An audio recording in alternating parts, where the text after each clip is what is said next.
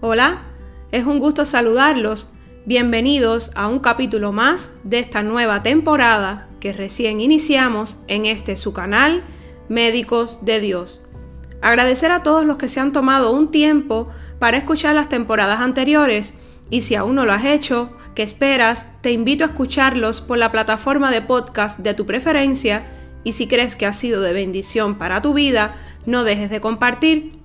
Recuerda que debemos dar por gracia lo que por gracia hemos recibido. Hoy quiero hacerte una invitación, si aún no conoces al Señor, hagamos juntos esta lectura de una porción de la Biblia que se encuentra en Romanos 10, 9 y dice así, que si confesares con tu boca que Jesús es el Señor y creyeres en tu corazón que Dios le levantó de los muertos, serás salvo. Toma un tiempo y agradece a Jesús por el sacrificio de cruz. Gracias a eso, hoy podemos estar aquí amando, adorando y sirviéndole al Señor.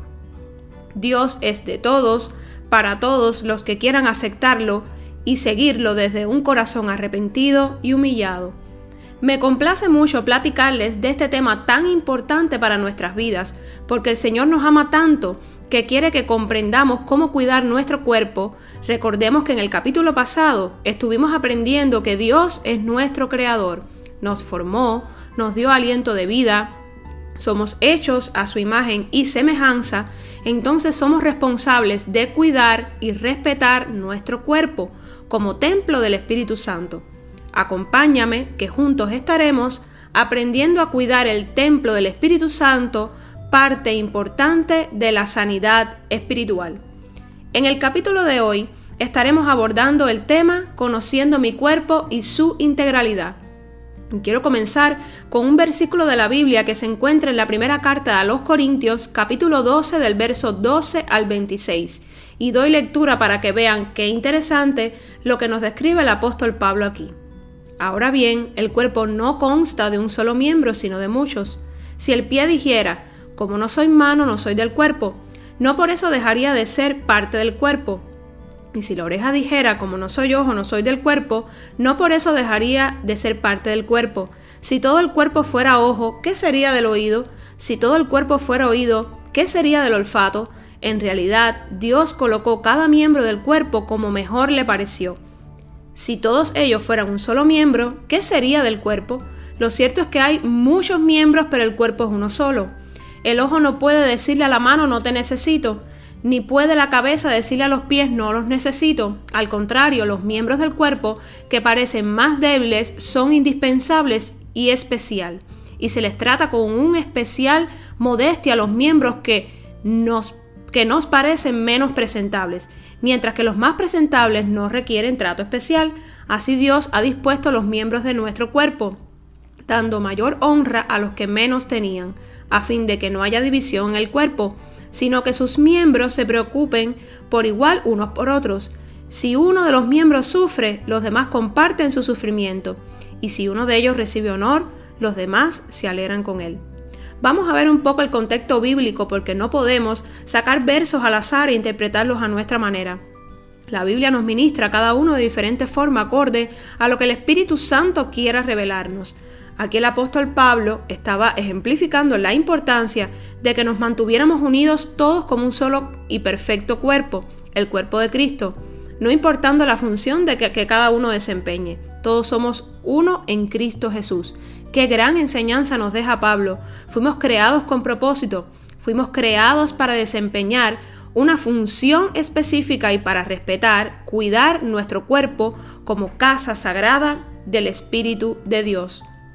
Tomando como referencia estos versos tan hermosos, hoy vengo a platicar de una forma sencilla, didáctica, cómo funciona nuestro cuerpo, una especie de máquina perfecta donde todo funciona armónicamente y en unidad podemos decir que el cuerpo humano es un diseño perfecto de Dios.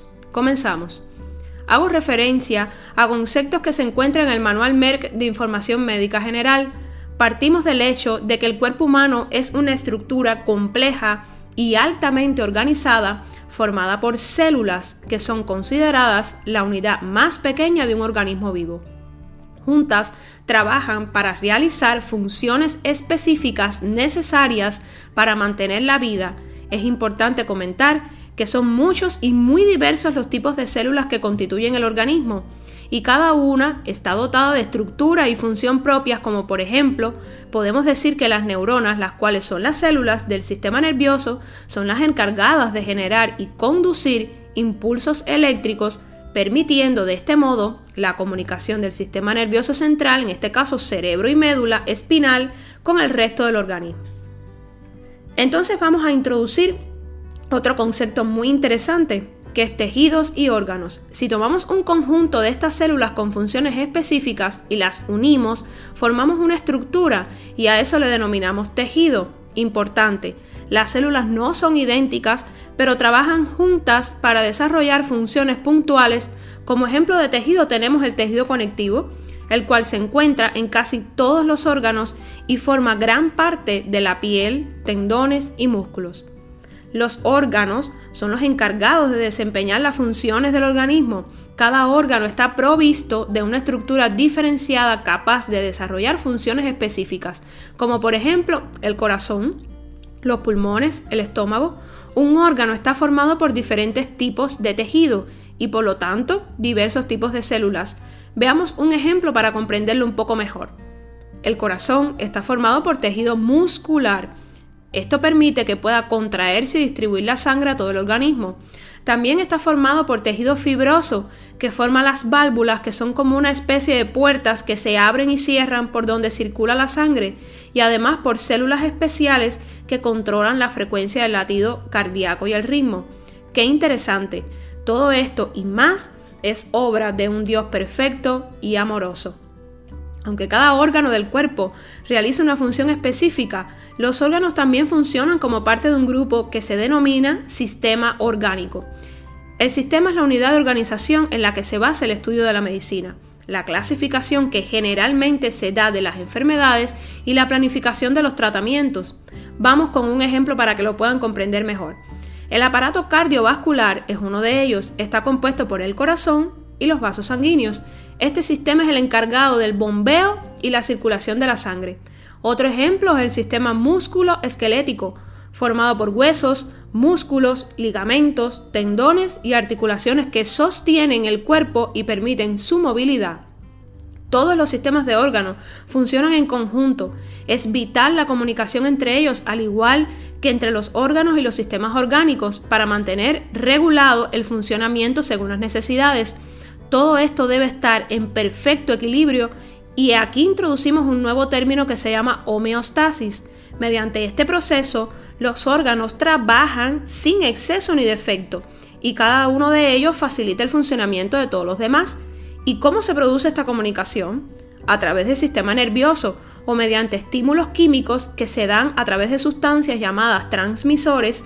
Ejemplo de ellos tenemos, por ejemplo, los neurotransmisores como eh, tenemos la adrenalina muy conocida, liberada cuando estamos en situación de estrés o miedo. ¿Y qué ocurre? Cuando estamos así, pues nos late más rápido el corazón, la respiración se acelera, las pupilas se dilatan. En fin, si nos damos cuenta, nuestro cuerpo es una máquina tan perfecta que no cabe duda que fue creada por un Dios perfecto al cual le damos honra y gloria por siempre y para siempre. El diseño del cuerpo humano es realmente admirable. Entonces, como parte esencial del cuidado del templo del Espíritu Santo, que es nuestro cuerpo, está en conocer de una manera simple cómo funciona toda esta maquinaria. Cómo puedo mantener ese equilibrio en mi organismo, pues que ya sabemos que se llama homeostasia. Y de eso platicaremos en otros capítulos. Cómo repercute la alimentación que llevamos en nuestra salud.